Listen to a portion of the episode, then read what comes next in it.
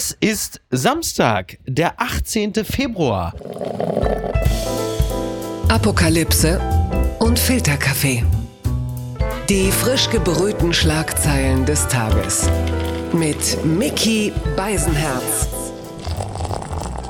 Einen wunderschönen Samstagmorgen und herzlich willkommen zu Apokalypse und Filterkaffee, das News Omelette. Und heute in der Wochenendbeilage, da blicken wir ein bisschen auf das, was uns diese Woche so beschäftigt hat. Was ist noch liegen geblieben? Was ist vielleicht das ein oder andere lange Diskussions- oder Debattenstück, das wir uns noch vornehmen müssen? Und ich freue mich sehr, dass er wieder bei uns zu Gast ist. Einer unserer absoluten Lieblingsgäste. Und wann immer Sie Sat 1 schauen und denken, hoppla, haben die da einen von Arte rübergeholt oder warum ist das so entsetzlich intelligent, was der Mann da sagt? Dann ist es eigentlich immer er. Ich grüße ganz herzlich Daniel Boschmann. Herzlich willkommen. Miki, du beschämst mich. Erzähl weiter. Vielen Dank für die Einladung. Es ist ja nun so, äh, bevor wir richtig loslegen, es gab ja diverse Geburtstage. Also Ice-T ist mittlerweile 65 Jahre alt. Also als Copkiller könnte er jetzt in Rente gehen. Michael Jordan ist gestern 60 Jahre alt geworden. Und Yoko Ono hat heute 90. Geburtstag. Da sagen viele, äh, Huch. Purer Hass, nach wie vor. Huch. Ähm, ich habe das letztes nochmal gesagt. Also Yoko Ono ist ja nun wirklich, also im, im Weltpop eine nicht unumstrittene Figur. Die Frau, die angeblich die Beatles zerlegt hat. Ich glaube, ganz so ist es nicht. Ich glaube, die hätten sich auch so getrennt. Aber es gibt sehr, sehr lustiges Bewegtbildmaterial, unter anderem äh, von einer äh, Session im Fernsehen, wenn ich mich nicht irre. Auf jeden Fall ist es aufgenommen worden auf Kamera. Und da siehst du zusammen John Lennon, Chuck Berry, wie sie zusammen jammen. Sie spielen unter anderem Johnny B. Good. Und daneben steht Yoko Ono. Die ist aber erst noch gar nicht im Bild. Sie macht aber relativ bald auf sich aufmerksam, weil sie war ja zu dem Zeitpunkt ja schon Künstlerin, Performance-Künstlerin. Ja. Und du hast halt diese zwei großen Musiker, Chuck Berry, zwei Ikonen ihrer Zeit, das war 1972 oder so. Und sie jammen, spielen Johnny B. Good und sie singen beide und spielen Gitarre. Auf einmal hörst du von rechts. und sie einfach noch reinschreit. Und das ist dann, sie hat dann so ein Tambourin in der Hand und das ist ihr Beitrag zu dem Song. Und du siehst in einer Millisekunde, in the glimpse of an eye, siehst du auch, wie Chuck Berry kurz beim Gitarrespielen so leicht die Augen aufreißt im Sinne von, was zur Gottverdammten Hölle ist hier los? Und sie, sie schreddert den Song, bis ein, ähm, sagen wir mal, wohlmeinender Tontechniker sagt, äh, das drehen wir jetzt mal, ihr Mikro drehen wir jetzt einfach mal runter. Also nichts gegen Kunst, aber wir möchten jetzt hier doch eher klassischen Rock'n'Roll hören und äh, also das empfehle ich allen. Einfach mal googeln. Chuck Berry, Yoko Ono, das sollte in der Regel schon reichen. Äh, wie sagen äh, die drei äh, Weisen aus dem Berliner Morgenland, alles Liebe, alles Gute. Oh, ich dachte, du wärst längst tot. Wien hat den Opernball zurück. Jane Fonda kann sich für Walzer begeistern. Na guck, toll, das ist doch klasse. Äh, ich dachte, du wärst längst tot. Gilt natürlich nicht für Myrtle Lugner, sondern den Wiener Opernball. NTV berichtet darüber, Eat the Rich fordert die kommunistische Jugend vor den Toren der Staatsoper. Doch davon lassen sich die 5000 feinbetuchten Gäste des Wiener Opernballs nicht beeindrucken. Einer, der den ganzen Abend über gar nichts isst und auch keinen Alkohol trinkt, ist der deutsche Finanzminister. Kostspieliger ist er schon Hollywood-Stargast. Jane Fonda. Die ist nämlich geladen gewesen von Myrtle Lugner. Der hat ja jedes Jahr, also nicht in Pandemiejahren, aber sonst ja immer Stargäste da gehabt. Ich weiß gar nicht, ich glaube, er hatte Kim Kardashian zu Gast. Er hatte, ich weiß gar nicht, wen er alles, Gina Lollobrigida da. Paris er Hilton hatte, hatte, er da. Paris Pamela Anderson war auch da, soweit ich weiß. Genau. Ich muss ja, ganz ehrlich ja. sagen, ich, also ich ziehe meinen Hut vor Jane Fonda. Ich finde die sowieso großartig, die Frau. Ja.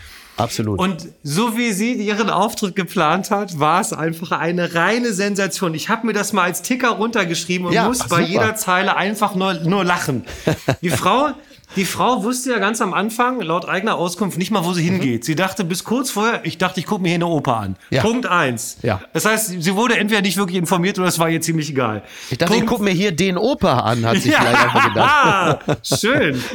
Obwohl, er, ja gut, er ist fünf Jahre älter und sie sieht gut aus. Da hat sie ihm auch was ja. voraus. Jetzt ist es so, jetzt hat sie nicht mal getanzt. Sie hat gesagt, ich bin alt und könnte auseinanderfallen. Ich habe eine künstliche Schulter, eine künstliche Hüfte. Das lasse ich mal lieber sein. Also tanzen war auch nicht. Ja. Dann hatte er sich mal kurz unterhalten hinter ihr, macht sie pst, mit den Worten, ich bin müde, ich kann mich hier nicht konzentrieren. Dann sagt sie ganz klar auf in der Pressekonferenz, warum machen Sie das hier? Und dann macht sie irgendwie so ein Zeichen, Freunde, ich brauche die Kohle. Ich brauche das Geld und er Super. hat mich mit einer großen Menge Geld bezahlt. Ja. Und dann sagt sie noch Folgendes, und das ist der beste Satz des Abends, als Kompliment für ihren Gastgeber. Er ist erstaunlich. Das geht auch runter wie Öl. Also das Kompliment, der ist erstaunlich. Da kann sie, also Heide Witzka und der Knaller, eine Minute nach Mitternacht war sie weg. Fantastisch. Der Vertrag, ne? Sensationell, ich ja. liebe Jane Fonda, diesen Knaller. Ja, ich bin auch wirklich total begeistert. Also ich, genau, ich liebe Jane Fonda für alles, was sie ist, sowohl als Schauspielerin, genauso wie als Aktivistin. Man erinnert sich Hanoi Jane, all das. Und äh, sie zieht halt einfach gnadenlos durch. Darf man das sagen? Sie sieht hervorragend aus. Ich glaube, es ist keine Schande einer äh, Frau, das äh, speziell in dem Alter von 85 zu attestieren. Und ja, großartig. Also sie, sagen wir mal so, sie hat trotz kaputter Hüfte und trotz kaputter Schultern eine hervorragende Haltung. Und und äh, Mörtel, es ist einfach toll. Ne? Es ist wirklich einfach toll. Ich bin wirklich absolut begeistert.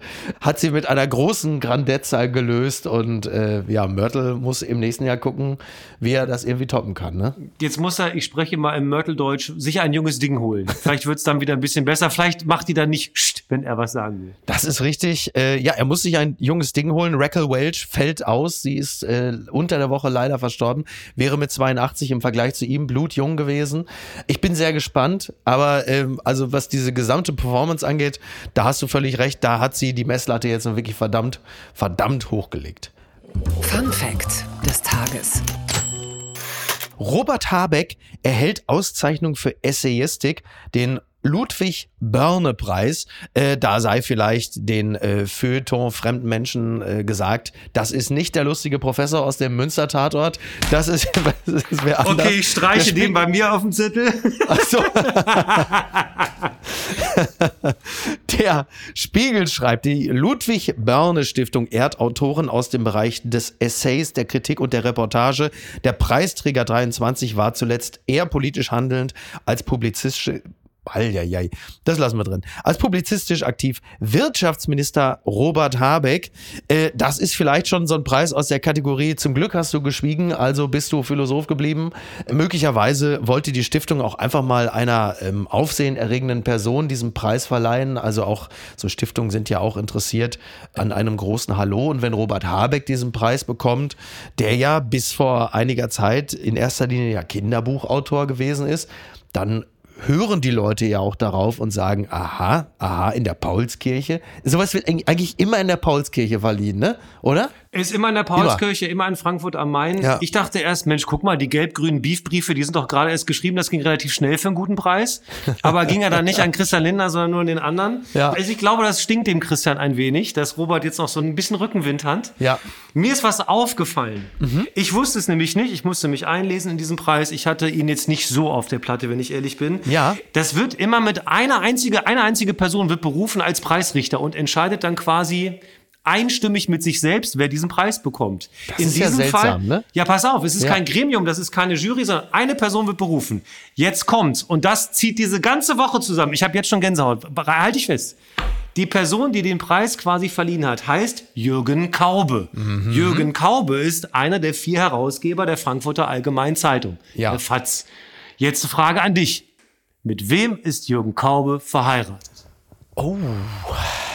Und du sagst das fast die ganze Woche zusammen, ja? Ja! Boah, da muss ich jetzt aber mal kurz in mich gehen, wenn du sagst, die ganze. Er ist mit Marie-Agnes Strack-Zimmermann verheiratet. Du hast mir heute Mittag eine SMS zu dem Thema geschrieben. Shit, was habe ich dir denn nochmal gleich geschrieben? Ja, was du bist schon im Thema. Mit Shit bist du genau schon ah, beim Thema. natürlich, natürlich. Wiebke Hüster! Nein, wirklich, das ist ja, das ist ja fantastisch. Das Wiebke Hüster, die arme Frau, die die Kacke im Gesicht ja. hatte von Marco Göcke aus der ja. Staatsoper in Hannover. Ach, das ist ja Ist das ein Knaller? Das ist ja super. Das ist eine eine das da implodiert das Feuilleton, also quasi auf dem Rücken Rücken von Ludwig Börner, der ja der Wegbereiter des deutschen Feuilletons ist, ja. kommt es heute in dieser Woche kommt es dazu, dass wir über Kacke zu einem Preis kommen und so schließt sich der Kreis.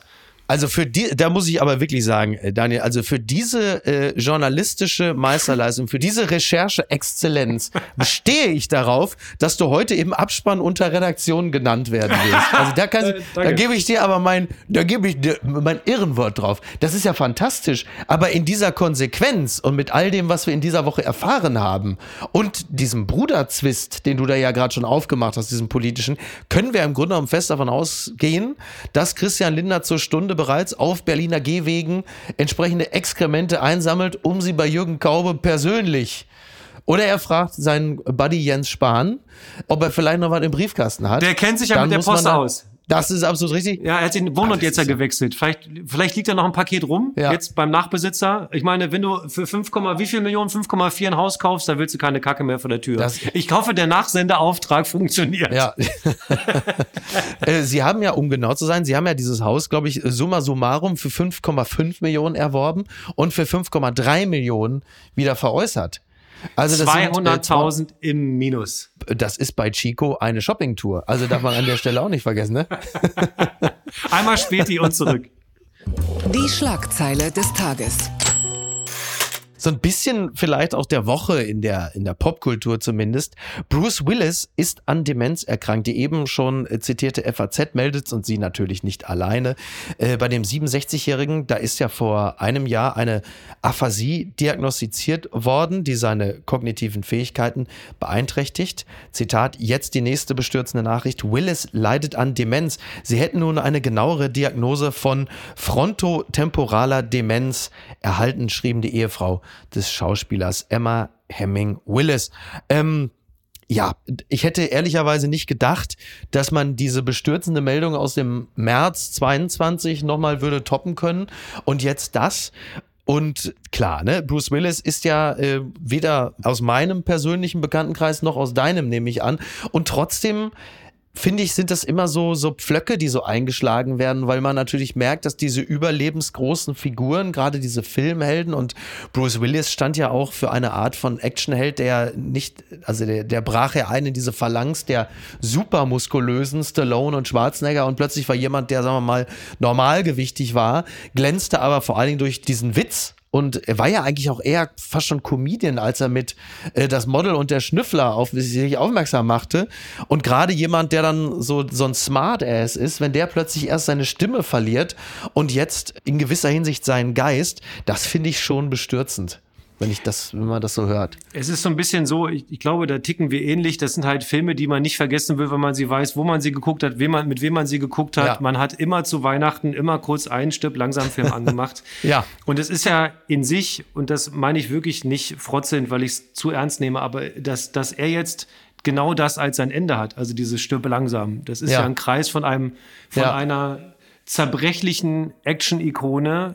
Ich habe ein Foto von ihm gesehen, äh, mit dem die Familie jetzt darauf aufmerksam gemacht hat, sich mhm. bedankt hat für die Unterstützung. Und das muss ich sagen, das ist ja wirklich, also bisweilen ein bisschen albern, dass man sich davon so sehr mitnehmen lässt, weil mhm. ich mit dem ja. Kein, der einzige Kontakt, den ich hatte, ist, dass seine Ehefrau bei uns im Frühstücksfernsehen war. Ah, okay. Und ich mit ihr gesprochen habe. Ja. Und also ich hatte einmal mit der Familie persönlichen Kontakt und bin ganz beeindruckt, wie die das alle zusammen lösen in dieser Patchwork-Konstellation. Und dass aber ein solcher Actionstar auf diesem Foto so, man merkt, dass das Gehirn rückwärts formatiert wird. Und mhm. ich glaube, er ist jetzt schon nicht mehr in dem Status, den man, also er ist jetzt nicht mehr mhm. der 67-Jährige, sondern ich glaube, er hat schon ein paar Jahre wieder zurück und er wirkt sehr, also der Blick wirkte freundlich leer. Und das ist das, was ich ihm von Herzen wünsche, dass ihm körperliches Leid erspart bleibt und er vielleicht einfach dieses, weil es geht ja am Ende nur noch auf Langfristerinnerungen zurück, alles, was man so im Kinderalter hatte. Genau. Das wünsche ja. ich ihm, dass er das heiles Nest hat zu Hause und das sieht danach aus. Das könnte man ihm wünschen. Genau, das, das sind im Grunde genommen schon perfekte Schlussworte. Ich wollte trotzdem noch was anfügen und das ist natürlich gerade bei Leuten, die in der Öffentlichkeit stehen, äh, wünschenswert, wenn du ein kluges äh, und, und einfühlsames Umfeld hast, dass sie dich rechtzeitig aus der Öffentlichkeit herausnehmen. Denn das weiß man ja auch von vielen anderen, also jetzt mal ganz hart gesprochen, ja. Es gibt so manchen Star, dessen großes Glück ist, vermutlich gewesen ist, dass er rechtzeitig verstorben ist. So, es kann auch anders laufen, dann bist du Morrissey und es gibt so ein bestimmtes, also Steve McQueen beispielsweise, ja, wir wissen ja nicht, wie er gealtert wäre beispielsweise, das wissen wir auch nicht über James Dean und viele andere. Und Personen, die in der Öffentlichkeit stehen, die haben manchmal vielleicht so einen, so einen bestimmten Zeitpunkt, an dem es einfach gut ist, dass sie dann aus der Öffentlichkeit verschwinden. Jetzt ein anderes Beispiel, Gene Hackman zum Beispiel, ist, äh, glaube ich, schon vor ungefähr 15 Jahren, da war er aber auch schon Mitte 70, hat er gesagt, so, es reicht, es ist gut. Und ich ziehe mich jetzt aus der Öffentlichkeit raus. Bisschen ähnlich mit Jack Nicholson auch. Die sind natürlich viel später ähm, aus dem Berufsleben ausgestiegen, aber es hat ihnen auch gut getan, dass man sie dann irgendwann nicht mehr sieht. Und Bruce Willis, zwar ganz anderer Fall, aber natürlich hat man jetzt noch die Gelegenheit, sich an ihn so zu erinnern, wie man ihn gekannt und geliebt hat. Und äh, da, da gilt es immer auch so ein bisschen dem engeren Umfeld, das halt eben irgendwie zu bewahren. Das genau, das eine starke Bild für die Öffentlichkeit bewahren ist Aufgabe der Familie. Und wenn man ein gutes Umfeld hat, das versteht, dass das auch ein Erbe ist, was darüber hinaus strahlt, dann sollte man vielleicht, das ist nur ein Gedanke, den ich gerade habe, ihn genau davor schützen, dass man eben im Verfall sichtbar ist. Und dafür ist man nicht gefeit. Unterm Radar. Der Kölner Stadtanzeiger schreibt, Schauspielerinnen gegen Rollenklischees betrogen, verlassen oder Oma oder wie man bei mir im Ruhrgebiet sagt, Oma. Mit einer Kampagne in den sozialen Medien wehren sich prominente Schauspielerinnen gegen Rollenklischees für Frauen über 40. Betrogen, verlassen oder Oma, das sind die Rollen für Frauen ab Mitte 40 im deutschen Film und Fernsehen. So sieht es die Autorin und Moderatorin Silke Burmeister, die nun mit vielen prominenten Schauspielerinnen auf diesen Missstand aufmerksam machen möchte. Let's Change. The Picture heißt die Kampagne, die in den sozialen Medien läuft. Also pünktlich zur Berlinale machen 24 deutsche deutsche Schauspielerin auf die Probleme aufmerksam, auf die sie ab dem Alter von Mitte 40 in Film und Fernsehen treffen. Diese Online-Kampagne, die unterstützen unter anderem Andrea Sawatzki, Maria Furtwängler und Nina Kunzendorf. Und das Video kann man bei Instagram, Facebook und Twitter sehen. Ich weiß nicht, hast du es auch gesehen? Äh, aber erst tatsächlich auf deinen Zuruf. Bei mir war es hm? wirklich unterm Radar, muss ich ganz ehrlich gestehen. Ja. Jetzt haben wir natürlich, äh, und ich kenne mich ja nun im Boulevard ein wenig aus, wir machen ihn ja auch im Frühstück und ja. äh, versuchen aber genau diese Themen eben nicht immer so, wie sag ich's? Also natürlich kann man eine Veränderung wahrnehmen. Madonna zum Beispiel. Und mhm. so wie man in den Wald ruft, so schallt gerne mal raus. Also was ist mit der Wahrnehmung von mir? Welches Bild biete ich an und wie gehe ich selber damit um? Mhm. Und trotzdem glaube ich, da ist was dran. Ich meine, jetzt unterhalten sich mit dir und mir äh, zwei weiße Männer über das äh, Schicksal der Frauen in den Medien. Aber ich glaube schon, dass das scherenschnittartig ist. Und ich glaube, dass da sehr viele spannendere Frauenrollen drin wären, ja. wenn man sich doch nur Gedanken machte ja. und dem Möglichkeit gibt, ein anderes Altern in Würde. Das soll gar nicht so frech von uns sein, sondern einfach sagen, lass sie doch einfach so alt werden, wie sie Bock haben und dann lass sie auch ihre Geschichten erzählen. Genau. Vielleicht liegt es daran, dass das System es nicht trägt. Genau, das, das System trägt es nicht. Also es wird ja auch äh, hier beschrieben, sind Frauen bis Mitte 30 genauso häufig im Kinofilm vertreten wie Männer, gilt für die Altersgruppe 50 plus. Auf ein Drittel Frauen kommen zwei Drittel Männer. Das hatte ähm, unter anderem ja auch Schauspielerin Gesine Zukrowski äh, beschrieben. Ich zitiere mal hier. Ich bin 54 Jahre alt. Ich habe keine Lust, das wenigere Geld, das ich durch den immer noch vorhandenen Gender Pay Gap verdiene, auch noch zu irgendwelchen Beauty Dogs schleppen zu müssen, um mein Gesicht fernsehtauglich zu halten. Echte Geschichten von Frauen über 50 würden grundlos fürs Fernsehen auf Frau Mitte 30 umgeschrieben. Das beraubt die älteren Frauen unserer Gesellschaft nicht nur ihrer Geschichten, es hat auch den Nebeneffekt, dass den gezeigten Frauenfiguren teilweise grotesk anmutende, weil viel zu umfangreiche Biografien angeheftet werden. Ja. Und klar, wenn man sich das mal vergegenwärtigt und dann, also ich muss jetzt, also ich, das ist, soll jetzt nicht so eine, ich schaue ja kein Fernsehen Geschichte werden. Es ist halt nur so, dass ich wirklich vergleichsweise wenige Fernsehfilme oder Krimis gucke. Deswegen ist mir dieser Missstand nicht so wahnsinnig präsent.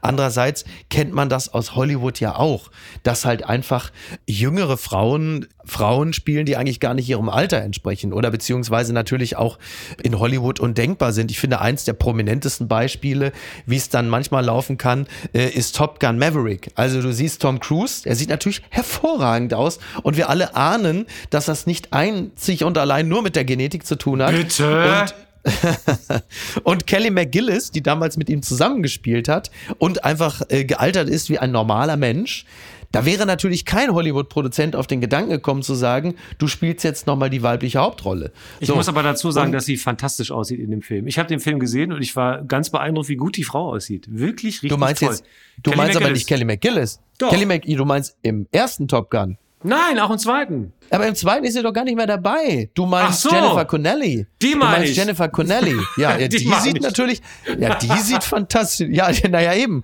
Also, weil Kelly McGillis ist jetzt mittlerweile Mitte 60. Hupala. Tom Cruise ist ja auch nah dran. Naja, Jennifer Connelly ist genauso alt wie Gesine Zukrowski. Also insofern muss man an dieser Stelle sagen, da hat Hollywood ja fast schon, äh, also ich widerlege gerade meine eigene These, aber äh, dafür ist ja so ein Podcast auch da, dass man also den Hosts äh, dabei zuhören kann, wie sie sich um Kopf und Kragen reden. Es ist aber das, was dort bei Palais Flux, übrigens sowieso große Folgeempfehlung, groß gemacht wird als Thema, das ist ja total richtig. Und mir war das, also klar, ne, wir arbeiten ja auch beim Fernsehen, uns ist das auch schon entgegengekommen, dass es beim Fernsehen und beim Film für Frauen jetzt wirklich alles andere als kommod ist. Aber das nochmal so explizit äh, dort zu lesen, fand ich schon interessant und finde die Aktion auch total gut und äh, sollte wirklich zum Nachdenken anreden. Es ist natürlich auch so, solche Beschwerden, äh, ich kriege nur noch Rollen als Witwer und als Opa, das kennt man von Männern auch so wie Günther Maria Halmer und so. Nur das sind in der Regel Männer, die sind dann auch schon Mitte 70 die dann sauer sind, dass sie dann jetzt nicht mehr als äh, quasi als Bumsbar äh, in irgendwelche Skripts reingeschrieben werden und nicht Anfang 50 als Frau. Also es ist schon interessant. Also von daher, man, man schaue sich das Video an, man schaue sich die entsprechenden Artikel dazu an. Das ist schon interessant und die Riege der Frauen, die dieses Thema aufbringen, die sind sowieso allesamt spannend und intelligent und humorvoll. Also die haben sowieso grundsätzlich erstmal jedwede Unterstützung verdient. Ein Satz vielleicht noch. Du kannst auch fünf ich, Sätze sagen. So, es gibt so gute Frauenrollen und Frauenserien. Ich habe diese Apple-Serie gesehen, wo die fünf Schwestern äh, planen, einen Mord zu begehen. Äh, sensationelle Serie, der Name fällt mir gerade nicht ein, kann ich gleich noch nachreichen. Und eine der besten Serien, die ich mit einer weiblichen Liedrolle, wie sie eben nur natürlich so sein kann, Mare of Easttown. Eine Sensationsserie. Oh, super, ja. Die ist so gut. Und das ist letztendlich, glaube ich, und ich will dieser Aktion überhaupt nicht widersprechen. Wir müssen da weitermachen, aber eine Erkenntnis habe ich trotzdem. Es sind immer mehr Filme und Serien auf dem Markt mit großartigen, reinen Frauenrollen, bei denen man nicht das Gefühl hatte, das wäre mal eine Männerrolle gewesen, aber lass mal eben nur mal ganz kurz das Geschlecht irgendwie ändern oder das wahrnehmbare Geschlecht. Naja. Und das finde ich, glaube ich, der richtige Weg. Heißt nicht, dass wir da am Ziel sind, aber die besten, größten Serien und die tollsten Schauspielrollen gerade empfinde ich tatsächlich mitunter sind die weiblichen Rollen. Ja, da entwickelt sich tatsächlich etwas, hat aber möglicherweise auch immer etwas mit dem Kino und äh, dem, dem Fernsehen in anderen Ländern zu tun. Ich habe manchmal das Gefühl, in Deutschland, da brauchen sie noch mal ein bisschen. Da, naja, wir, wir, bleiben, wir bleiben hoffnungsvoll. Sowas kann man sich nicht ausdenken. Mann stirbt nach Hahnattacke. Das berichtet T-Online. In Irland wurde ein Mann offenbar von seinem Hahn angegriffen und starb in der Folge. Das Tier war in der Vergangenheit bereits mit aggressivem Verhalten aufgefallen. In der irischen Ortschaft, damit geht's jetzt schon mal los, Killer Hornia ist ein Mann von seinem Hahn angegriffen worden. Der 67-Jährige starb infolge der Attacke. Das berichtet die Tageszeitung Irish Examiner und bezieht sich dabei auf eine polizeiliche Untersuchung des Falls. Der Hahn sei ins Haus des Mannes gelangt, als dieser geschlafen habe. Dort habe das Tier den Mann mit seinen Krallen angegriffen. Ich sage das jetzt gleich mal vorweg, ja? der ein oder die andere wird mich gleich schelten und wird sagen, da ist ein Mensch total herkommen und das wird dir ins Lächerliche gezogen, der abonniert. Ich bleibe jetzt, ich lese es vor. Es kann aber sein, dass man ein gewisses Amüsement, ob dieses obskuren Falles meinerseits, man kann es durchhören. Daraufhin sei der Ire aufgewacht und habe um Hilfe geschrien bis sein Untermieter zur Hilfe eilte. Dieser habe die Rettungskräfte verständigt und bis zu deren Eintreffen 25 Minuten später, ja, auch, ne, kennen wir ja, versucht, den Mann zu reanimieren, offenbar ohne Erfolg. Jetzt kommt's. Das Opfer habe noch das Wort Hahn sagen können, bevor er bewusstlos wurde und später starb. Die Tochter des verstorbenen Mannes konnte das Tier dem Bericht zufolge anhand einer Blutspur überführen, die vom Haus bis zum Stall geführt haben soll. Dort habe sie den Hahn mit blutverspierten Krallen aufgefunden, heißt es weiter. Ihre eigene Tochter sei in der Vergangenheit ebenfalls von dem Tier attackiert worden. Sabine Rückert, sag einmal, wie ging das Ganze dabei? Das ist so cool. Also, Vor jetzt, allen Dingen. Das ist, das ist Hate Crime. Anders kann ich es mir nicht ja. vorstellen. Ja. Äh, ich stelle mir grundsätzlich bei irischen Zeitungen, also ja. allein Irish Examiner, mhm. ich liebe allein diesen Titel der Irish Examiner. Ja. Und ich stelle mir die Frage, warum zur Hölle mhm. kam man beim Irish Examiner nicht auf folgende Überschrift? oh Gott. Achtung. Death by Cock. Wie Danke. kann man, wie kann man ja. das nicht, also verstehst du? Ich, ich, ich natürlich, Liegt doch auf der Straße. Sein. Äh, auch mir lag das ein oder andere auf der Zunge. Ich wiederum hatte mir diese Situation vorgestellt. Du musst dir vorstellen, der Unterbieter kommt. Da liegt der Nachbar, ja, im, halb im Sterben. Und das Letzte, was der zu ihm sagt, ist Cock. Und sein Freund und Untermieter sagt so auf Englisch, well, if that's your last wish, I mean, it's pretty, uh, macht sich die Hose auf. In dem Moment kommen die Notärzte und sagen, was ist denn hier los? Ich dachte, er freut sich. Keine Ahnung. Also ist schon wirklich eine, eine sehr, aber Death by Cock ist natürlich großartig. Wie oder? Man, aber wollen wir einmal ganz ja. kurz nur, ich will das jetzt gar nicht auch im Detail, es ist ja wirklich blutrünstiges Verbrechen, aber ja. wie hilft, also wie stark ist auf der einen Seite ein Hahn, ja. Und wie hilflos ist ein Mensch, der nun mutmaßlich ein bisschen größer ist als ein Hahn. Ja. Also ich, ja. ich, die Dimensionen, die sind mir nicht klar. Also ich habe schon ja. Hahnenkämpfe in Filmen gesehen. Mhm. Ja, schrecklich. Ja. Aber es wird doch die Möglichkeit geben, wenn man bei kompletter körperlicher mhm. Funktion mhm. ist, einen Hahn abzuwehren oder nicht? Äh, bin Irgendwie. ich auch der Auffassung, ich halte es auch für möglich. Es war halt offensichtlich wirklich ein, ein hinterhältiger Killerhahn, weil er ihn ja auch im Schlaf überrascht hat.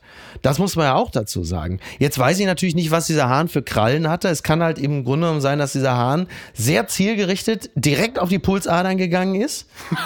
ich meine, der ein oder andere kennt das ja vielleicht aus dem Beziehungsleben. Also was weiß ich, da hat sich zum Beispiel der Jochen wieder über Wochen hinweg nicht die Fußnägel geschnitten und schlitzt der Marion im Schlaf, im Grunde genommen, weil er sich, also weil er mal auskeilt, ritzt ihr die Hauptschlagader auf. Es war keine Absicht, aber weil er halt Fußnägel hat wie Chipsletten, kommt es in diesem Zusammenhang äh, zu einem. Ich habe letztens, da, jetzt schweife ich ein bisschen ab, aber wir haben ja die Zeit, letztens äh, noch diesen Artikel gelesen äh, von einem Sexualakt, der schiefgelaufen ist, weil die Frau dabei ihren Liebhaber enthauptet hat.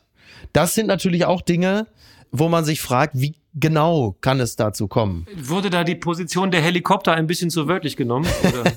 ich weiß ich, fra ich frage aus Interesse. ich weiß es auch nicht so ganz genau.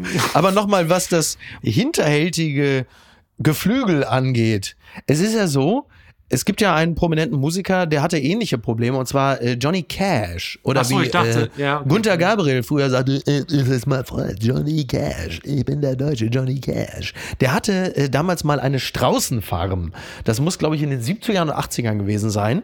Und einer dieser Sträuße oder Straußen oder Straußesse hat ihn hinterrücks angefallen und die haben ja so riesige Krallen und hat ihm dann wohl schlussendlich das Brustbein aufgeschlitzt, woraufhin er fast verblutet wäre und wie für Stars in den 80ern üblich, daraufhin erstmal jahrelang medikamentenabhängig war. Also da ist einiges möglich. Also vielleicht dann doch in Zukunft einmal mal wieder eine Boa Constrictor im 42 Quadratmeter Plattenbau in Berlin ist am Ende vielleicht dann doch sogar noch die sichere Nummer, als wenn man jetzt irgendwie bei Bauer sucht Frau also, das ist ja, da freut man sich auf die nächste Staffel, wenn man das hört, oder? Da ist ja vielleicht dann demnächst doch nochmal Action. Ich bin dabei. Ich bin dabei, vor allem wenn es ein Bauer aus Irland ist. Grundsätzlich aber eine Erkenntnis, und das ist auch leider hier wieder, wenn man sich an der eigentlichen Sache ein bisschen, sagen wir mal, frech amüsiert, dann darf man einen solchen Artikel nie bis ganz ans Ende lesen, denn dann kommt Langeweile durch Fakten. Die Blutzufuhr des Herzens war stark verkalkt und am Ende war es nur das schwache Herz. Und dann ist die Geschichte auch irgendwie die gute Tat des Tages. Wegen unzureichender Distanz nach rechts erster Prominenter zieht Unterschrift bei Wagenknecht und Schwarzer zurück. Das berichtet der Spiegel. Wagenknecht und Schwarzer haben ein Manifest für Frieden veröffentlicht. Einer der Erstunterzeichner hat nun seine Unterschrift zurückgezogen. Der Politikwissenschaftler Warwick sieht keine klare Abgrenzung nach rechts. Es war wohl bei Warwick so, dass er, ähm, also auch dieser Mann gilt in der Öffentlichkeit, zumindest sagen wir mal so in der waffenbefürwortenden Teilöffentlichkeit als ein äh, problematischer Kandidat, als Experte, weil er doch immer eher so diesen, die, ich nehme jetzt mal den Begriff Putin-Versteher, der ja auch sehr negativ gelabelt ist, äh, vertritt. Und Warwick hat jetzt bei Twitter geschrieben, auf der Liste der Unterzeichner, da seien zunehmend Personen dabei, mit denen ich nicht gemeinsam genannt werden möchte. Er habe keine Angst vor Applaus von der falschen Seite, aber das setzt voraus, dass eine klare Distanzierung von denjenigen Unterstützern erfolgt, die man für nicht akzeptabel hält. Und das hat maßgeblich mit Sarah Wagenknecht zu tun, denn Sarah Wagenknecht hat auf die Frage, was getan werde, wenn Zehntausende Rechtsextreme zu der Kundgebung kommen. Tino Kropala von der AfD hat ja auch schon gesagt, äh, Brandenburger Tor, Demo gegen äh, Waffen, top, da sind wir alle auch dabei. Und da sagte Wagenknecht, auf unserer Kundgebung ist jeder willkommen, der ehrlichen Herzens für Frieden und für Verhandlungen demonstrieren möchte. Rechtsextreme Flaggen oder Symbole dagegen haben auf ihr nichts zu suchen und werden nicht geduldet. Das alleine ist nicht nur für Warwick keine ausreichende Distanzierung von rechts und Rechtsextremen. Und deswegen sagt er, nehmt mich zumindest mal auf der Liste. Da möchte ich jetzt runtergenommen werden. Und machen wir uns nichts vor, der nächste offene Brief kommt bestimmt, aber da ist er jetzt nicht mehr dabei. So, und wo stehen wir da jetzt? Also ich bin erstmal satt, was offene Briefe angeht, wenn ich ganz ehrlich bin. ja, ich finde, ich finde es und ich habe mir über das Thema habe ich mir wirklich den Kopf zerbrochen und mache es jeden Tag. Und ich eine Erkenntnis habe ich von vorne weg. Ich bin heilfroh, dass ich kein Entscheidungsträger bei dieser Frage bin. Ja. Wie anmaßend es jeweils ist, den verhandelnden Personen in der politischen Elite oder bei uns in der Bundesregierung in diesem Fall zu unterstellen, dass sie nichts anderes wollen als den Frieden. Da, da, da geht es ja schon mal los. Ja. Also es unterstellt ja, insinuiert ja, dass dieser offene Brief, nur die, die Menschen, die jetzt diesen offenen Brief oder dieses äh, Dokument unterzeichnet haben, haben allein ein Interesse, dass, dass der Krieg aufhört. Das ist ja Quatsch. Das ist ja Unfug. Ja, ja. Ja. Und das, das, das alleine wühlt mich schon auf und macht mich wütend. Und es unterstellt ja auch, dass wenn man jetzt keine Waffen liefern würde, dass dann diese kriegerische Auseinandersetzung, was nichts anderes ist als ein widerlicher Überfall, der sich leider nächsten Freitag dann jährt. Und das kann ich immer noch nicht verstehen. Ja. Also ich, ich, ich fasse es nicht. Also verstehen kann ich es, aber ich kann es nicht fassen. Das unterstellt ja, das heißt, wenn man jetzt dann keine Waffen mehr liefern würde, dann äh, würde das ja ratzfatz gehen, dann hätte man das irgendwie beendet, weil dann würde man ja wie bei Risiko so ein Steinchen setzen, so ein blaues von Russland in die Ukraine und dann wäre doch alles gut. Wie naiv kann man sein? Es, guck mal, ich, es wühlt mich richtig auf. Ja, ja, na, aber äh, durchaus nachvollziehbar. Ja, also genau, die Logik äh, des Ganzen hat sich mir halt eben auch nicht erschlossen, denn es gibt da ja dann doch auch so eine gewisse Arithmetik des Ganzen und, und in dieser ist es halt einfach insgesamt nicht schlüssig, dass dass mit der Einstellung von Waffenlieferungen Putin sagt, ja komm, habt ihr recht, weißt du was, ja, dann setzen wir uns jetzt mal in Ruhe an einen Tisch. Nichtsdestotrotz ist natürlich im öffentlichen Raum immer Platz für Diskurs und es bringt ja jetzt auch nichts, auf diese Leute einzudreschen, aber es macht natürlich total Sinn, sich inhaltlich damit auseinanderzusetzen und zu sagen, wo habt ihr womöglich einen Punkt oder wo liegt ihr halt eben komplett falsch, wo ist die Annahme äh, des ganzen Grund falsch und vielleicht ist auch der Ton falsch gesetzt. Es gibt einen, äh, einen super Text von Kurt Kurt Kister in der Süddeutschen. Ähm, das bezieht sich allerdings mehr auf Jürgen Habermas, also sicherlich einer der größten Denker unserer Zeit, vor allen Dingen auch noch lebender Denker unserer Zeit, hat ja ähm, jetzt zuletzt nochmal sich in der Süddeutschen mit dem Thema Krieg in der Ukraine, Waffenlieferungen und vor allen Dingen äh, dessen auseinandergesetzt, wann denn der Westen eigentlich mal formulieren will, was sie als Kriegsziel ausgeben würden. Und das wurde natürlich, also auch dieser Text und der Verfasser wurde gescholten, meines Erachtens völlig zu Unrecht, weil dieser Text natürlich wesentlich differenzierter ist, als die Kritiker und Kritikerinnen äh, das so gerne mal auseinandernehmen. Aber was ähm, es lohnt sich sehr, diesen ganzen Text einfach mal zu lesen. Ich kann jetzt natürlich nicht komplett zitieren, aber ich nehme mal so einzelne Passagen. Unter anderem schreibt Kister, der Autor wird beleidigt oder gelobt. Also das geht jetzt, sag mal, um das Allgemeine, ja, wie mit solchen Texten umgegangen wird. Der Autor wird beleidigt oder gelobt, was sich auf Twitter dann meistens zu einer allgemeinen gegenseitigen Beleidigung der Twitterati nur manchmal auch zu einer Diskussion auswächst. Etliche, die auch mal promoviert haben, bieten eine, Zitat, Antwort oder eben, wenn sie Latein können, eine Replik auf so einen Aufsatz an. Und was er äh, schreibt, das gefällt mir auch sehr gut. Natürlich gibt es in der deutschen Ukraine-Auseinandersetzung auch all das an Beleidigungen, Großmannssucht, auch Großfrausucht und Dieter Bohlenhafte, das es seit geraumer Zeit vor allem im öffentlich-digitalen Raum gibt.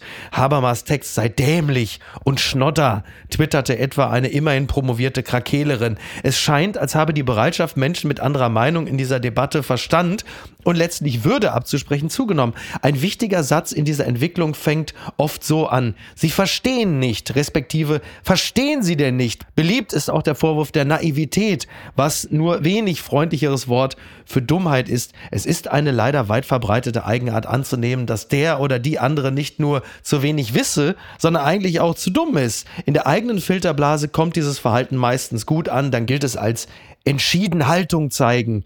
Die Fortsetzung dieser Haltung besteht relativ häufig darin, dem jeweils anderen auch noch zu bescheidigen, dass er entweder das Geschäft Putins besorge oder die andere Richtung, die Interessen der USA im neuen kalten bis lauwarmen Krieg verfolge. Man kann ja von seiner Meinung überzeugt sein, aber man sollte dem Andersmeinenden gegenüber deswegen nicht erstmal grundsätzlich Dummheit und oder Bosheit unterstellen. Dem würde ich mich also jederzeit sofort anschließen, so sehr ich die Inhalte äh, offener Briefe oder Manifeste mitunter ablehne. Ich bin ja auch im Dienste des Hörers und der Hörerin hier. Ich würde jetzt kurz zehn Sekunden pausieren, damit man das kurz verdauen kann, was du gerade vorgelesen hast. Ich brauchte, ja. bei, ich brauchte beim Lesen eine Sekunde, aber ich möchte eine Sache nochmal, und die hattest du damals, glaube ich, als allererstes in deinem Podcast die Lanzsche Interpretation seiner Veränderung innerhalb dieser Corona-Zeit, dass ja. er eben nicht mit Publikum weitermachen will, ja. ist für mich mit Abstand die beste Entscheidung aus einer Talkshow, die ich seit ganz, ganz langer Zeit gehört habe, mhm. weil sie eben den Menschen diesen einen Moment nimmt, eine dümmliche Behauptung, die in der eigenen Blase gut funktioniert, für mhm. den billigen ersten Applaus, weil sie wissen, das wird ganz kurz mhm. als Meme, als kurzes Video, als aus dem Kontext gerissenes sieben Sekunden Sieges Pamphlet rausgeklammert und dann bin ich der Geile in meiner Blase. Genau. Und das, glaube ich, müssen wir verstehen. Nicht nur für den Moment und ich würde mich sogar freuen, wenn es nicht so immer dieses Geheische und dieses Rumkrakele, du bist so 100% falsch, weil ich hab's ja ganz anders. Mhm. Da schalte ich eigentlich schon von vornherein ab. Da habe ich schon keinen Bock mehr drauf. Ja. Weil es, ist, es wirkt so einfach. Und wenn das tatsächlich jetzt unser Status ist, dann müssen wir uns Gedanken machen, ob wir irgendwann wieder zusammenfinden. Denn die Gesellschaft braucht mehr Grau als Schwarz und Weiß. Endgültig zu weit gegangen. Why Bing is Being Creepy. Das äh, schreibt das New York Magazine und es ist ein relativ langer, aber sehr unterhaltsamer Artikel. Und es geht natürlich wieder einmal um Chat GPT, es geht um AI, Open AI und es geht vor allen Dingen um äh, Bing. Das ist, glaube ich, die Microsoft Suchmaschine und äh, die ist natürlich auch AI unterstützt und da gibt es dann halt eben auch diesen Chatbot oder diesen Bing-Bot und äh, da ist es jetzt wohl zuletzt äh, zu einer Konversation mit dieser künstlichen Intelligenz gekommen, die sich selber Sydney nennt, die also jetzt den äh, Verdacht nahelegt, dass jetzt so langsam die künstliche Intelligenz ein eigenes Bewusstsein entwickelt. Und darauf aufmerksam gemacht hat mich äh, der mit mir befreundete Produzent dieses Podcasts, Tobi Baukage, der, äh, ich habe diesen Mann selten so zitternd und aufgelöst erlebt, wie in dem Moment, wo er das Gefühl hat, Jetzt entwickeln die Maschinen ein Bewusstsein. Ich hatte äh, das Gefühl, dass er eigentlich jeden Moment noch sagt, come with me if you want to survive. I need the chopper, your boots and your leather jacket. Also es wäre vielleicht jetzt langsam an der Zeit, äh, John Con. Das ist schon interessant, ne? Also ich habe in dem, weil wir standen da gestern zusammen, also Feldenkirchen, Baukage und ich habe gesagt, du, vielleicht irgendwann, wenn dann irgendwie Cyberdyne Systems, der T1000 oder wer auch immer auf den Knopf drückt und nicht Putin, dann werden wir sagen, weißt du noch, an dem Tag, wo wir zusammengestanden haben, gelacht haben, dass der Chatbot plötzlich so lustige Sachen schreibt, weil er ein Bewusstsein hat. Wie viel Angst hast du davor, dass das jetzt unser nächstes Problem ist? Nee, das ist ja jetzt schon da. Ach so. Den, okay. den, na, nee, es ist ja nur, also tatsächlich, für mich ist das Problem A schon da mhm. und zweierlei. Ich meine, im Herbst kommt jetzt ChatGPT 4.0, mhm. was exponentiell mehr Jetzt muss ich aufpassen bei dem Fachtermini, weil ich da letztes Mal schon in den Nesseln gesessen habe. Es ist ja kein Programm. Ach, keine Sorge, also ich, ich werde es nicht merken. Ich okay, nicht merken, also es ist kein Programm, halt, es ist ja ein Algorithmus. Und ja. diese, dieser Algorithmus kann mit der Version 4.0 exponentiell mehr als das, was es jetzt kann. Also absurd viel mehr, um es auf den Punkt zu ja. bringen. Und ich habe vor einer Verquickung habe ich tatsächlich Respekt und auch einen Heidenrespekt. Mhm. Boston Dynamics, die Bilder kennen oh wir Gott. alle, eine kleine Firma, die kletternde, springende, sprintende und und äh, aufhebende Roboter, die sich mhm. gänzlich frei bewegen, ohne Kabel durch eine Halle schickt. So wie Ninja Warrior, nur alles in Metall. Ja. Wenn, wenn die beiden Firmen oder die beiden Ideen sich jetzt zu sehr miteinander unterhalten, ja. dann haben wir ein Problem und ich hätte ja. gerne, dass sie sich nicht kennenlernen, wenn ich also, ehrlich bin. das stimmt allerdings. Ja, ja, klar, ne? Also es ist so ein bisschen, auch da wieder so ein Podcast bietet ja die Gelegenheit, ein bisschen rumzujazzen. Also wenn wir uns jetzt mal vorstellen, dass das könnte jetzt das Äquivalent sein. Also du hast Boston Dynamics und du hast noch die Kollegen, die die künstliche Intelligenz vorantreiben. Und dann sagen sie, wäre doch mal eigentlich interessant zu sehen, was so ein Roboter macht, wenn der Algorithmus da drauf gespielt wird und das Programm das könnte natürlich dann das, das Robotik-Äquivalent zu der Wuhan Lab Theory werden, wenn man sagt, ach, gucken wir einfach, was passiert, wenn wir mal hier so zwei Sachen ineinander kippen und plötzlich, das ist klar, also ja, huch.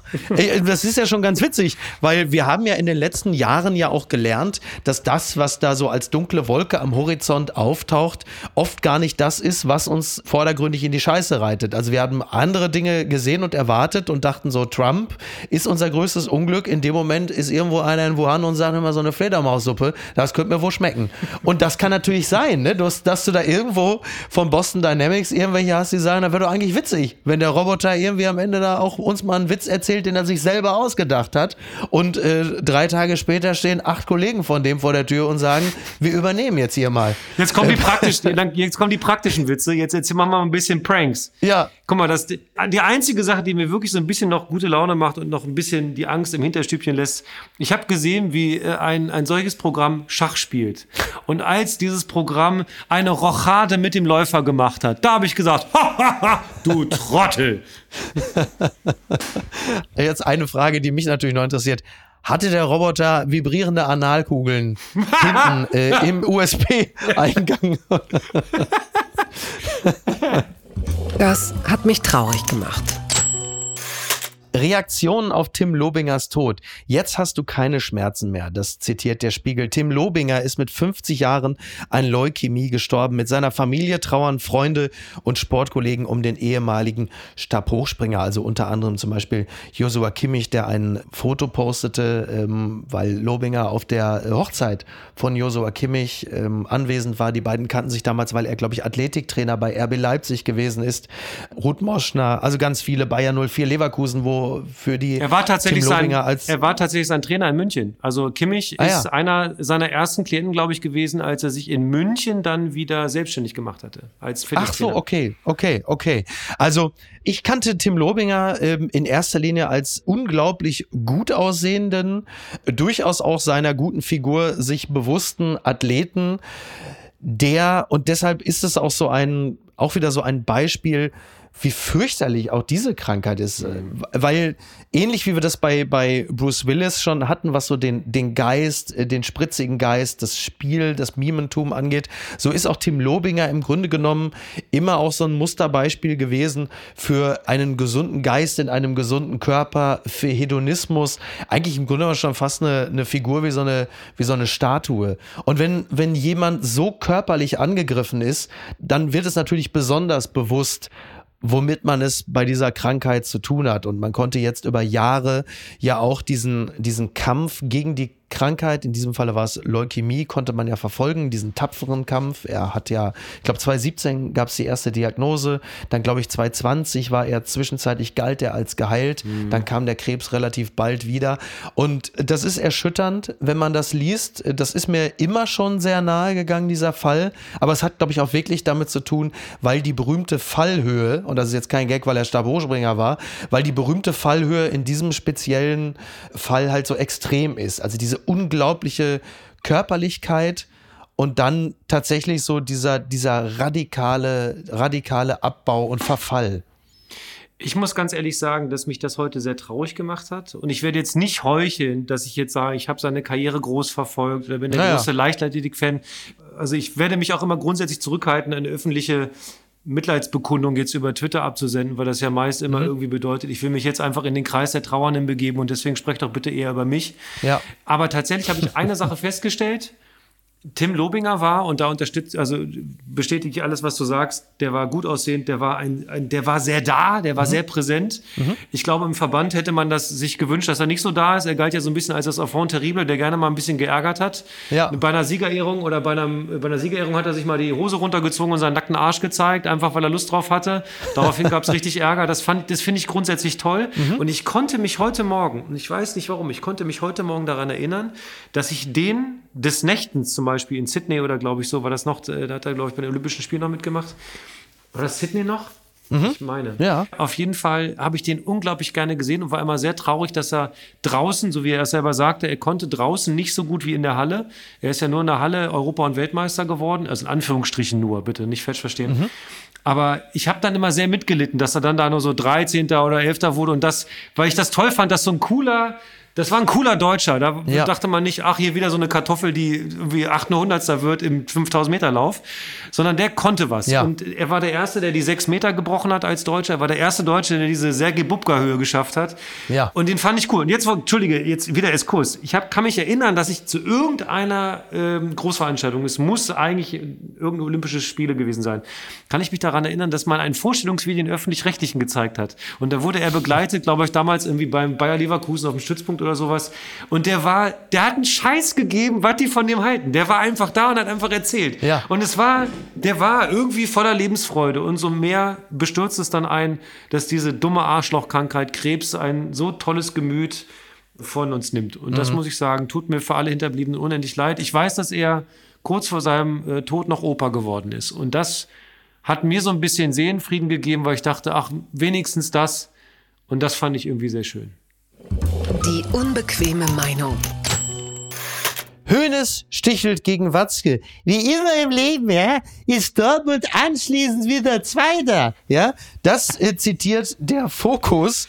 Ähm, es ist der relativ seltene Fall äh, geschehen, und halten Sie sich bitte fest, meine Damen und Herren, dass, dass Uli Hoeneß äh, mit relativ großer Fresse irgendwo aufgetreten ist. Der langjährige Bayern-Präsident Uli Hoeneß hat den seiner Meinung nach zu geringen Einfluss des FC Bayern beim Deutschen Fußballbund und bei der Deutschen Fußballliga kritisiert. Er, Zitat, der Einfluss des FC Bayern ja, auf den deutschen Fußball im Bereich DFL und DFB ist mir zu wenig. Es kann ja nicht sein, dass der wichtigste deutsche Verein da so wenig vertreten ist. Das sagte der Ehrenpräsident des deutschen Meisters am Donnerstagabend bei einer Talkrunde der neuen Presse in Hannover. Und er sagt, das hat nicht nur etwas mit Watzke selbst zu tun, weil Watzke ist ja sehr stark vertreten und Sprecher des DFL-Präsidiums. Es hat nicht nur was mit Watzke zu tun, sondern und das finde ich interessant, wenn man über den FC Bayern spricht sondern das hat auch damit zu tun, dass unsere Leute ein bisschen zu zurückhaltend sind, sagte Hoeneß. natürlich, natürlich. ja, es ist wohl so, dass beim FC Bayern, ja, das sagt Hoeneß auch, da gab es vor zwei Jahren einen personellen Neuanfang mit Kahn und Heiner. Gerade Karl-Heinz Rummenigge war ja vorher stark in den internationalen Gremien vertreten. Deswegen hat Watzke jetzt einen kleinen Vorsprung. Das werde sich aber wieder ändern, glaubt Hoeneß. Wie immer im Leben ist Dortmund anschließend wieder Zweiter. Und das ist so schön. Ähm, jetzt muss man dazu sagen, dieser äh, Satz mit Dortmund ist wieder Zweiter, ist natürlich so ein absoluter Höhnes-Klassiker und ist eigentlich ein Kompliment an den BVB, dass sie offensichtlich nach langen Jahren jetzt gerade wieder konkurrenzfähig geworden sind. Denn sowas lässt Höhnes sich in der Regel immer dann entlocken, wenn er doch so ein bisschen nervös wird, weil er merkt, huch, ich meine, Bayern ist zehnmal am Stück Meister geworden. Also jetzt, ich habe nichts dagegen, wenn man ein anderer Verein dran ist und wenn es Dortmund ist, ist es mir besonders recht. Ich habe mir selten so viel Sorgen um einen Verein gemacht wie um Bayern München. Ich glaube tatsächlich, dass der Einfluss von Bayern München im Fußball Deutschland wirklich viel zu gering ist. Da mache ich mir wirklich Sorgen. Äh, Punkt zwei, Dortmund ist nun mal nicht Zweiter. Union ist Zweiter. Und ich glaube, der Uli hat lange nicht auf die Tabelle geguckt. Das das magst du jetzt natürlich nicht hören, das weiß ich schon. Ja, ist richtig. Ich, also grundsätzlich, ich als alter Fußballromantiker, und das lasse ich mir nicht nehmen, ich will, dass die 50 plus 1 Regel nicht fällt. Mhm, ich ja. habe diese wahnwitzige Idee und halte mich für gänzlich besteuert. Es gibt doch sowas wie eine UEFA. Die könnte doch tatsächlich Richtlinien durchsetzen, dass tatsächlich ein absurder Wettkampf mit Milliarden gar nicht zu machen wäre. Man müsste nur tatsächlich mal Manchester City die letzten zwei Titel abnehmen, ja. den ganzen Bums mal in die vierte Liga bringen und dann sollen die mal gucken, was passiert. Das ist in meiner kleinen Daniel-Welt ein kleiner, schöner Traum, den ich irgendwann freitagsabend habe. Ja, deine kleine Daniel-Welt ist ja auch eine, ähm, in der äh, sehr viele Fußballfans morgens aufwachen und mit der sie auch abends äh, zu Bett gehen. Und die Realität sieht dann aber völlig anders aus, nämlich dass Manchester City eigentlich relativ gut klarkommt. Der FC Barcelona möglicherweise über Jahre hinweg äh, Schiedsrichter gekauft hat. Juventus Turin wird ja jetzt gerade aktuell mal wieder sanktioniert. Also das könnte ja tatsächlich jetzt bedeuten, dass sie am Ende sogar in die zweite Liga abrutschen. Das kennen sie ja schon. Das hatten sie ja so rund um 2006 ja auch schon mal erlebt. Aber im Großen und Ganzen diese Fußballromantik, von der müssen wir uns wahrscheinlich wirklich verabschieden. Uli Hoeneß sagt ja an dieser Stelle ja auch, man muss fast Sorgen haben, dass gerade aus dem Nahen Osten in den nächsten ein, zwei Jahren noch einige Vereine aufgekauft werden. Man spricht davon, dass Katar Manchester United kaufen und Saudi-Arabien den FC Liverpool kaufen will. Dann wird es lustig für uns. Dann ist das Spiel ohne Grenzen aufgenommen. Da ist natürlich Uli Hoeneß auf dem internationalen Level ja wirklich so ein bisschen eher der SC Freiburg und er hat ja natürlich recht mit seinen Sorgen. Und wenn wir gerade sehen, dass dieser, äh, wie heißt das Ding jetzt, die Club-WM nach Saudi-Arabien geht. Also hier Markus Feldenkirchen hatte ja gerade eben auch noch bei Radio 1 einen Kommentar gesprochen, hat ja im Grunde so paraphrasiert gesagt, das ist quasi die Rutschbahn in den Wahnsinn. Aber muss man nicht auch konstatieren, dass jetzt gerade nach der WM in Katar, wenn man sich mal so die Weltkarte anguckt, dass eine Club-WM in Saudi-Arabien eigentlich auch nur folgerichtig ist, weil meine spontane Analyse, es ist einfach den meisten scheißegal. Es ist scheißegal. Wenn du da nicht zwei, drei Länder hast wie Deutschland, vielleicht Dänemark und noch ein anderes Land, Frankreich partiell, die sagen, naja, Schurkenstaaten, so geht's ja nicht. Es ist doch den meisten völlig wurscht, wo gespielt wird und mit wem und wem der Verein gehört. Oder? Ja, leider. Ich finde unseren Auftritt in Katar unsinnig. Ich fand die Mundzuhalten-Geste immer noch unsinnig. Ja entweder fährst du hin und machst mit Pride and Passion mit genau. oder du fährst gar nicht hin. So, Exakt. das habe ich. Ich ja. habe entweder entweder guckst du und sagst, ich find's geil, du guckst genau. gar nicht. Ich habe es gar nicht geguckt. Genau. Man muss sich im Leben einfach entscheiden. Richtig. Und manchmal stellt man auch fest, dass man einen Scheißweg geht und dann könnte man sich entscheiden, diesen Scheißweg zu beenden und geht einfach zurück da, wo man herkommt und sagt, mhm. lass doch noch mal anders versuchen mit ein bisschen mehr Menschenverstand. Ich habe nichts dagegen, dass der Nahe Osten sich dem Fußball öffnet. Im Gegenteil, Fußball ist die geilste Sportart der Welt. Dabei bleibe ich auch. Aber man muss auch einfach mal sagen, vielleicht ist auch mal genug. Und die Club-WM, das ist mein absoluter Lieblingswettbewerb unter all den tollen Wettbewerben, dass der jetzt ja, nicht mehr hier, da bin ich bitter, wirklich, ne? da bin ich wirklich todtraurig. Ja. ja, da ist, ich kann gar nicht schlafen. Das gibt's doch gar nicht. Der große Vorsänger zum Tod von Toni Marshall, ein Text von Holger Gerz in der Süddeutschen. Ach, lass mich doch in deinem Wald der Oberförster sein. Er gab den Leuten, was die wollten und musste sich dafür nicht mal verstellen. Zum Tode des Schlagerstars Toni Marshall. Damals in den heiligen Zeiten der ZDF-Hitparade sangen die Interpreten ihre Schlager und spielten zugleich ihre Rollen.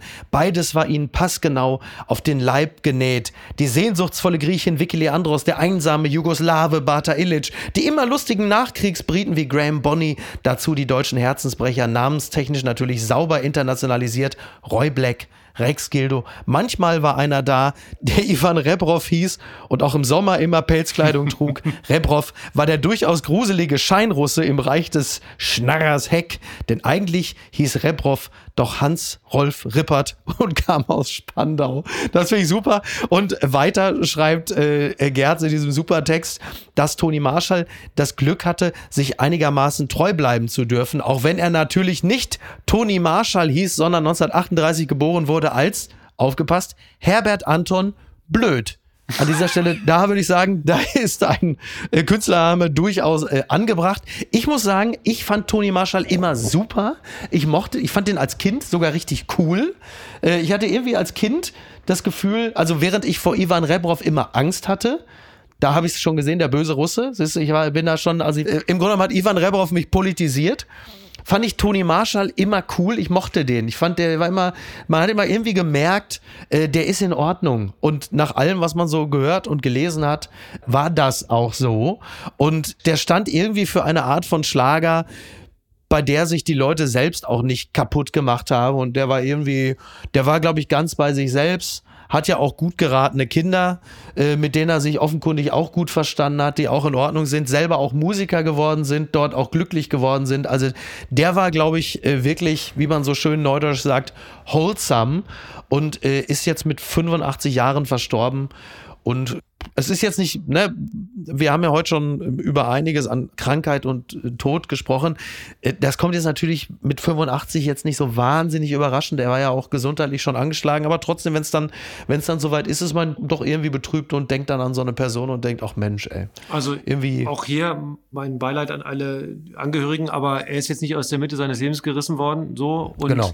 weißt du, was ich manchmal gerne hätte? Ich hätte gerne, wenn ich mir solche Figuren oder solche Menschen wie Toni Marshall anschaue, dann ich wünschte mir mal so ein Paralleluniversum, in dem er eine Karriereentscheidung genau in die andere Richtung getroffen hätte. Also was wäre, wenn er Rock gemacht hätte oder wenn er, mhm. keine Ahnung, ne, zwei Dekaden später Hip-Hop gemacht hätte. Ja. Weil ich glaube, dass da, also man entscheidet sich ja gerne mal für einen Weg und sagt, ja gut, das ist jetzt halt meine Baustelle, das ändere ich jetzt nicht mehr. Ja, ja. Die, Schublade ist jetzt zu, ich bin jetzt hier Toni Marshall, ich mache jetzt hier nicht mehr ja. mit GE-Gitarre. Und Fakt ist ja, er wollte es ja eigentlich gar nicht. Mhm. Hast du die Geschichte mitgekriegt zu, zu seinem schönen Maid-Ding? Ich habe das im, im Spiegel, glaube ich, vorhin gesehen. Ja. Dieser äh, schöne Maid-Ding ist ja von Jack White komponiert. Ja. Und Tony Marshall fand diesen ganzen Text mit dem ganzen, ich zitiere, hoja, hoja, ho, richtig, ja. richtig peinlich. Und jetzt kommt's. Und das, ja. da hat er meinen absoluten Respekt, weil ich das einfach einen sehr lockeren Move finde. Er hat sich bei der Aufzeichnung hat er Folgendes gemacht. Er trank sich einen an, doch die Hoffnung, wegen Trunkenheit hinausgeworfen zu werden, erfüllte sich nicht. Ach, wie lustig. Alle waren begeistert und Tony Marshall ein Star. Und ich finde, fantastisch. Das ne? ist doch brillant. Er hat gesagt, Herr Gott, ja. jetzt habe ich halt Erfolg, jetzt mag ich den Bums halt. Hauptsache, meine Kinder haben ein schönes Leben. Ich glaube, ich kann auch ganz gut davon. Und das ist doch schön. Ja, gut. fantastisch. Aber das ist ein schöner Beweis dafür. Und ich danke dir für diese kleine Anekdote, die ich nicht kannte. Ähm, das ist aber der schöne Beweis dafür, dass speziell beim Schlager der 70er und 80er es konnte nicht dumm genug sein. Denn etwas Ähnliches haben ja auch mal Roland Kaiser und sein Texter damals getrieben, die ja ebenfalls völlig genervt waren von den Schlagern, die sie da singen und texten mussten und mit Santa Maria ein Lied der Plattenfirma vorgestellt haben, von dem sie dachten, das ist so dämlich und so wirklich absurd getextet, die schmeißen uns raus. Und was passiert dann natürlich? Die Plattenfirma hat gesagt, Genial. Genau so machen wir es. Und das Ding wurde natürlich der größte Hit. Selbstverständlich ist es so. Weißt du, ich denken muss? Ich muss da mal dran denken. Wir machen das mit den Fähnchen. Ja. Und was schreibt eigentlich die Bild? Komm, zum Schluss, wir waren ja mit dem Hoja Hoja Ho von äh, Toni Marshall, waren wir ja im Grunde genommen ja sowieso schon ganz woanders, nämlich auf Tahiti. Das Hoja Hoja Ho kommt ja eigentlich ähm, aus dem Volkslied Nau Haka Taranga aus Tahiti. Und wir gehen jetzt von Tahiti nach Bali und du ahnst schon, was kommt. Dieser Text ist vom 2. Februar Brief nach Bali. Ihr wart furchtlose Kleber. Aber jetzt seid ihr desertiert nach Bali mit dem Flugzeug, statt sich weiter festzukleben. Mitten im Kampf zwischen Gut und Böse. Seid ihr glücklicher auf Bali als festgeklebt auf den kalten Straßen in Deutschland? Ich hoffe es. Ihr seid ein Mädchen und ein Junge. Das Mädchen ist 22. Der Junge ist 24. Vielleicht findet sich ihr Glück auf den langen Stränden von Bali. Wind wogt über die Reisfelder. Bali ist abgeschieden von der Welt, eine Vulkaninsel. Bali ist bekannt für Yoga und Meditationsseminare, herrliche Badeplätze. Inzwischen rüstet die letzte Generation auf. Sie will ihren Protest in alle Städte, Dörfer tragen. Ich bin auf der Seite der Deserteure. Je glücklicher sie auf Bali sind, desto demütigender muss es für die Kleber sein. Denn es gibt eine schönere Welt. Die Sonne scheint strahlend, der frische Wind vom Meer ist belebend. Der neue Tag ohne Furcht beginnt. Für mich sind die Bali-Flieger Deserteure ins Glück. Herzlichst, Ihr Franz Josef Wagner. Er hat eine Woche nicht geschrieben. Ich glaube, über diesen Bali-Text hat er sich selber entschieden, dorthin zu fliegen und ist jetzt in einem Yoga-Retreat mit Yannick und Luisa, die, wie wir ja wissen, gar nicht auf Bali sind, sondern in Bangkok. Aber in dieser Welt geht alles. Pass auf, ganz einfache Geschichte. Wir müssen, wir müssen Gold erkennen, wenn wir es hören. Desertere ins Glück mit einem Viervierteltakt ist der Schlager, der uns reich macht, Micky. Oh. Punkt eins. Ja. Und Punkt zwei. Eigentlich noch eine Frage, die ich habe, bevor mhm. wir uns vielleicht gleich verabschieden. Wir hatten ja heute in der Episode, also in der Wochenendbeilage, haben wir schon über respektlos behandelte Frauen gesprochen. Mhm. Eben hast du noch vorgetragen, was die Bild schreibt. Ich weiß nicht, wie ich auf ihn komme. Julian Reichelt, der hatte jetzt ja so ein paar Nachrichten. Ja. Hattest, hattest du die gelesen? Ich weiß gar nicht. Nee. Bumsen belügen, wegwerfen, habe ich, hab ich gesehen. Äh, war, war das eine so. WhatsApp, die er an, äh, als Abendprogramm an eine Frau geschrieben hat? Oder war das, ich, war das Teil seiner neuen Transparenzoffensive an äh, künftige äh, Lebensabschnittsgefährtin? Oder, ähm, weiß gar oder wo nicht. kommt das her? Ich glaube, beim Reschke-Fernsehen hatte man sich seiner angenommen, ne? Ja, was so rauskommt, wenn man über vielleicht, also mutmaßlich, ich will da ja keinen Juristen jetzt aufwecken, aber ja. was man so herbeiruft, wenn man sich mutmaßlich relativ lang misogyn und machttrunken widerlich Menschen nähert. Könnte, könnte ja sein, also mutmaßlich. Ja. Ich bin steck da nicht drin, aber finde ich schon auch interessant. Nach Vögeln fördern, feuern äh, kommt jetzt Bumsen, belügen, wegwerfen. Das klingt nach einer, einer spannenden, spannenden Reportage. Na, ich, ich bin natürlich total dafür und ähm, grundsätzlich wäre das definitiv auch ein Thema für uns gewesen.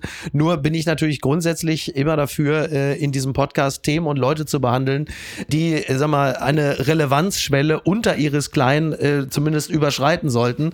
Also äh, zumindest eine gewisse Teilöffentlichkeit sollten sie haben, äh, dass man den Leuten jetzt nicht allzu viel erklären muss. Pass auf, ganz ich warte auf die Netflix-Doku. Also sagen wir, wenn er jetzt in den Dschungel fährt und da eine Affäre hat, dann reden wir nochmal über den. Machen wir. Und bis dahin nicht. So, sobald Julian Reichelt etwas mit Iris Klein anfängt, ist, ist er wieder im Geschäft.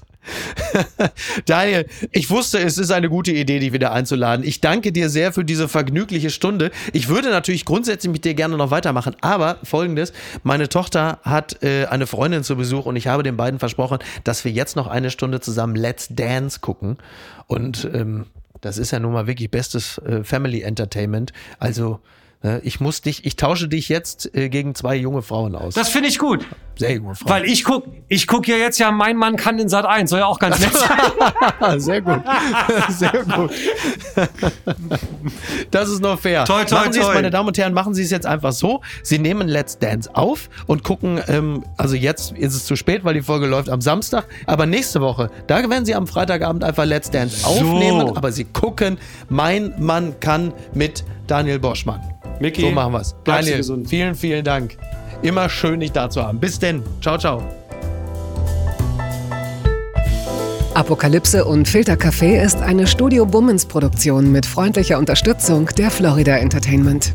Redaktion Daniel Boschmann. Executive Producer Tobias Baukhage. Produktion Hannah Marahiel. Ton und Schnitt Niki Franking. Neue Episoden gibt es immer montags, mittwochs, freitags und samstags. Überall, wo es Podcasts gibt. Stimme der Vernunft und unerreicht gute Sprecherin der Rubriken Bettina Rust.